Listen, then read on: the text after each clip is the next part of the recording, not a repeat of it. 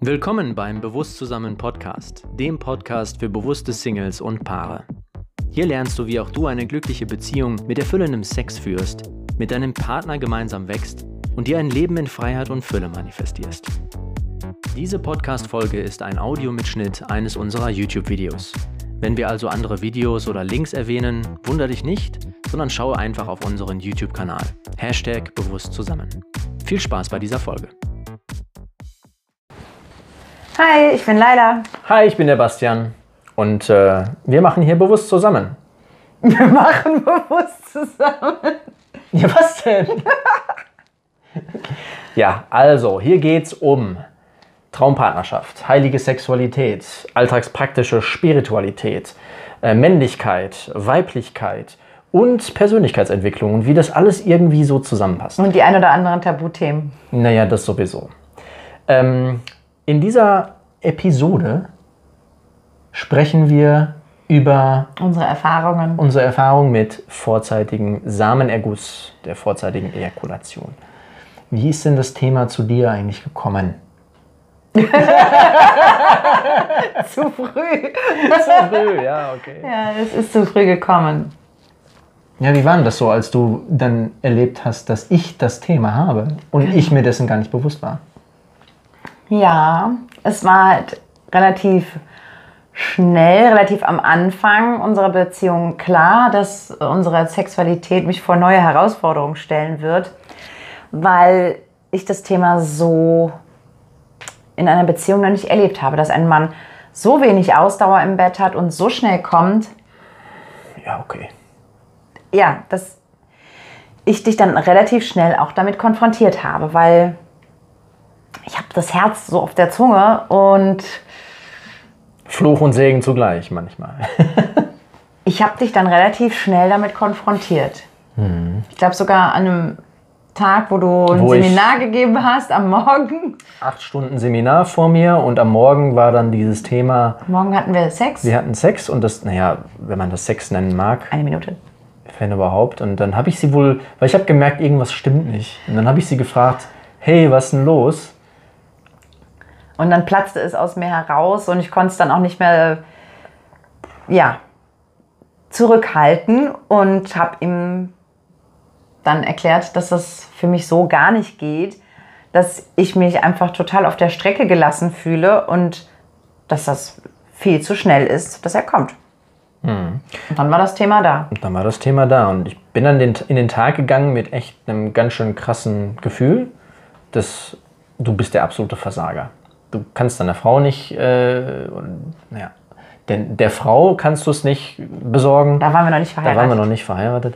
Ähm, das war ja gerade so, wir sind gerade verliebt, verturtelt und springen in die Kiste und dann piu, ist die Luft ganz schnell irgendwie raus. Und naja, es war halt für mich emotional total krass, mental. Ich habe mich äh, fertig gemacht dafür und ja, ich bin eigentlich durch alle möglichen Höhen und Tiefen da gegangen, was das Thema angeht. Leistungsdruck natürlich und jedes Mal diese Angst vom nächsten Mal Sex haben, so halte ich es jetzt durch oder komme ich wieder zu früh? Und gleichzeitig habe ich mich ja in der Vergangenheit, ja, in meiner ganzen Jugend von, einem, von der Masturbation her gesehen, schon total darauf programmiert, möglichst schnell zu kommen, weil ich ja nicht stundenlang mehr einen runterholen möchte. Ich, man macht das schon, wenn man sich irgendwie selbst befriedigen möchte. Und Ejakulation, gleich Orgasmus, irgendwie, da waren noch so ganz viele Mythen und Ideen in mir drin, die von der Gesellschaft irgendwie auch geprägt worden sind. Und Und es hat natürlich bei uns beiden dann auch zur Vermeidung geführt. Also wir haben wenig Sex gehabt in der Zeit. Und ähm, bei mir ist halt auch so eine Anspannung entstanden, weil ich meine Frustration nicht zurückhalten konnte. Also mir war schon immer wieder klar, dadurch, dass mir die Enttäuschung so ins Gesicht geschrieben war, dass ich bei ihm irgendwie noch, noch Öl ins Feuer kippe. Und ich habe mir schon damals gewünscht, ihn da mehr zu unterstützen. Also wir haben ja sehr offen auch darüber gesprochen und ich habe schon auch in Gesprächen von Anfang an sehr deutlich auch ausgesprochen, dass das für mich kein Trennungsgrund ist, weil ich gesagt mhm. habe, ich bin davon überzeugt, du kannst das in den Griff kriegen. Ich wusste, dass das erlerntes Verhalten ist und dass das, ähm, ja, dass er das einfach verändern kann. Da hatte ich ganz tiefes Vertrauen drin. Aber gleichzeitig immer wieder, wenn wir dann mal wieder Sex hatten und es war halt sehr kurz, ja, dann stand mir immer wieder die Enttäuschung so ins Gesicht geschrieben und ja, und es, hat, es hat mir dann auch so wehgetan, weil ich, weil ich ihm dann noch zusätzlich damit wehgetan habe und ihn immer wieder in diesen Schmerzpunkt halt reingedrückt habe. Genau. Aber ich bin halt auch so ein Mensch, ich bin ja so ein offenes Buch. Du siehst mir in meinem Gesicht halt meine Gefühle, meine Stimmungen immer sehr schnell an und deshalb konnte ich es einfach nicht verbergen. Hm. Ja, das ja. war immer so ein, so ein Punkt, der, obwohl ich an mir arbeitete, ich habe mir alles bei YouTube reingehauen und alles bei Google, alles, was ich finden konnte zu dem Thema im deutschsprachigen, englischsprachigen Raum. Ich habe das alles verschlungen wie sonst was, habe Atemtechniken gemacht. Äh, später kamen noch spirituelle Bereiche dazu, weil ich irgendwie bei dem konventionellen Suchen nichts wirklich gefunden habe. Bin auf Tantra gestoßen, die Taoisten, die Daoisten. Da gab es ganz viele Sachen, die ich machen konnte von Muskelübungen, PC-Muskelübungen, Atemtechniken, Energie ziehen. Es gab ganz viele, die, die mentale Ablenken, an irgendwas Schlimmes denken, also irgendwelche Punkte abdrücken und ja, letztendlich ist der Sex dann wirklich zu einem Workout geworden. Also das, da kamen nämlich dann zwei Bücher zu uns. Das war das Tao-Yoga für den Mann und das Tao-Yoga mhm. für die Frau. Und das haben wir gelesen und haben aber gemerkt, das ist irgendwie nicht so unseres. Also ich fand das zu komplex, zu kompliziert. Großer Kreislauf, kleiner Kreislauf, Luft anhalten, zusammendrücken, hochziehen. Ach, da habe ich gedacht, da, da bist du ja total im Kopf. Und zu dem Zeitpunkt haben wir eigentlich schon gemerkt, wir wollen ja wirklich präsent sein im Hier und Jetzt, raus aus der Fantasie und unseren Sex miteinander genießen. Deshalb mhm. haben wir also diese Tao-Geschichte, haben wir ziemlich schnell wieder ja, weggeschoben, weil wir gemerkt haben, das ist nicht unseres. Weil da war zum mhm. Beispiel auch schon der Begriff der Körperintelligenz. Das habe ich auch in deinen Seminaren gelernt. Mhm. Ähm, dass wir wieder lernen, dass unser Körper auch eine eigene Intelligenz hat und unser Körper weiß im Grunde, wie das alles geht. Aber durch die ganzen Prägungen, wie du ja auch schon beschrieben hast, ne, dieses ja. durch die Pornos gucken, die Männer sind wie trainiert darauf, innerhalb von Sekunden dann auch abzuspritzen. Ne? Mhm. Genau, ja. ja.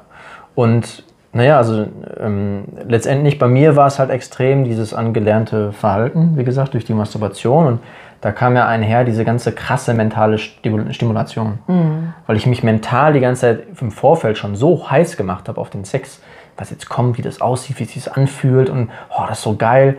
Und dann reichte halt nur noch zwei, drei Berührungen, dann war Feierabend so. Und da erstmal darauf zu kommen, das irgendwie da abzuschalten, in die Entspannung zu gehen. Und das zieht sich halt wie ein roter Faden jetzt mittlerweile durch. Es geht im Kern um die Entspannung. Und all diese Trainingsmethoden, all die Dinge, die du irgendwie beigebracht bekommst, äh, die man sagt, die helfen sollen bei dieser vorzeitigen Ejakulation, waren für mich nicht Hilfe, weil es hat mich nicht in die Entspannung geführt, sondern noch mehr Anspannung dass ich jetzt noch mehr Leistungsdruck habe, weil jetzt habe ich die ganzen Techniken, jetzt muss ich genau darauf achten, dass ich das anwende. Und ja, letztendlich war das keine wirkliche Erfüllung.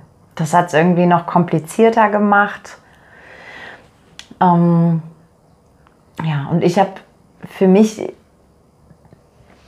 auch eben so ein wunderschönes Geschenk entdecken dürfen, dadurch, dass wir dieses Thema hatten, mhm.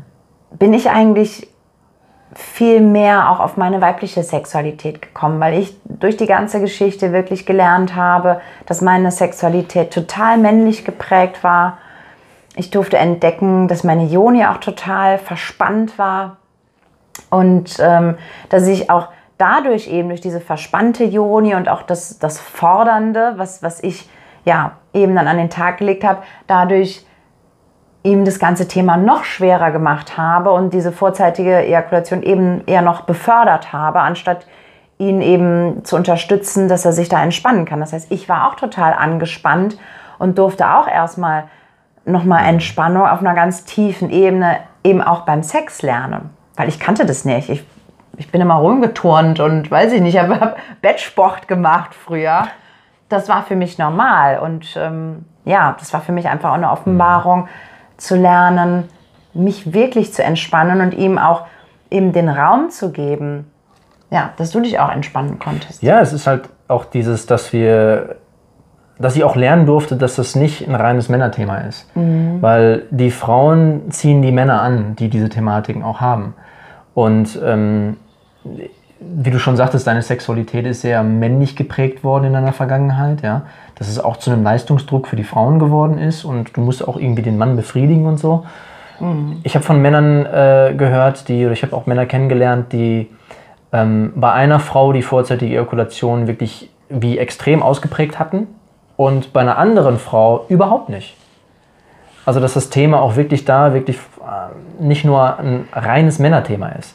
Dass man da einfach auch sich darüber bewusst wird, dass wenn man mit einem Menschen so intim wird, dass da auch natürlich Eine Wechselwirkung. eine Wechselwirkung stattfindet, ja. Ich meine, in, erster Instanz ist es schon ein Männerthema, weil du dich durch das Thema mit dir selbst, mit deiner Männlichkeit, mit deiner Sexualität Ja. beschäftigen durftest, da auch so eine Erfahrungsreise, ja, einfach auch, weil, weil ich diese Schmerzpunkte so getriggert habe, ne? weil die früheren Beziehungen, die du hattest, da wurde das nicht wirklich kommuniziert. Es war, nicht, es war dir gar nicht so bewusst, dass es eben eine relativ kurze Spanne ist und äh, vielleicht zu wenig Zeit für die Frau, um erstmal überhaupt auf Temperatur zu kommen und, und ihre Lust eben auszuleben. Ja, bei mir war es ja als, als Mann dann so, wenn ich sage, hey, ich komme jetzt schon, ich kann es halt nicht mehr zurückhalten, ich komme jetzt schon, wir machen es mit dem Kondom, dann mache ich halt weiter. So, und den Frauen hat es dann irgendwie auch genügt. Und für Aber mich war aber, wird ich, ja- spür, ich spürte das halt. Ich spürte erstmal, dass die Erektion nachließ. Und ähm, ja, für mich war dann irgendwie so die Luft raus, wenn, wenn er dann gekommen ist. Und deshalb habe ich dich ja relativ schnell damit konfrontiert. Wie wäre es denn, wenn du mal äh, zurückhältst für eine Weile? Und ja, Also das war erstmal so ein bisschen Zeit, wie Ochs vom Berg Das war so ein dich. Schlag ins Gesicht, weil zu der Zeit äh, hatte ich noch total viele ähm, ja, einfach fehlerhafte Glaubenssätze zum Thema Sex und ähm, der männliche Sex. Dass die Ejakulation mit dem Orgasmus, dass es ein und dasselbe irgendwie ist. Ja? Dass ich denke, so ja, abspritzen, aber jetzt nicht abspritzen können. Ich weiß, wir haben eine Thematik und du möchtest, dass ich länger durchhalte, aber jetzt komplett auf den Orgasmus dann ne, zu verzichten, das war für mich erstmal ein No-Go. Und es hat auch echt eine Zeit lang gedauert, bis ich mich dann geöffnet habe, mir einfach mal so anzuschauen, was, was gibt es denn für Informationen darüber. Da kam Da nämlich kam- da kam ein Text Da zu kam uns. Text zu uns, ja. über das Urprinzip der Weiblichkeit. Und ähm, ein guter Freund von uns, der hat uns den gegeben und ich habe den gelesen und ich war direkt total begeistert. Ich habe mich super abgeholt gefühlt und habe dann einfach noch mehr in der Tiefe dieses Thema verstanden und habe dem Bastian den, den Artikel direkt hingelegt und gesagt, hier, lies das. Ja, und dann lag der da. Dann lag der da. Und der lag und der lag und der lag. Und ich habe nach ein paar Monaten gefragt, so, hast du den Artikel gelesen? Nee, immer noch nicht. Nee, nee. Und dann lag der da weiter. Und ich weiß noch, es war ungefähr, es waren ungefähr sechs Monate. Und nach sechs Monaten hat er diesen Artikel gelesen. Und es war aber so schön in dem Moment für mich, ne, meine Geduld wird wirklich auf eine Probe gestellt. Aber als er den Artikel gelesen hatte, liegt den so weg und sagt, jetzt ist mir so einiges klar.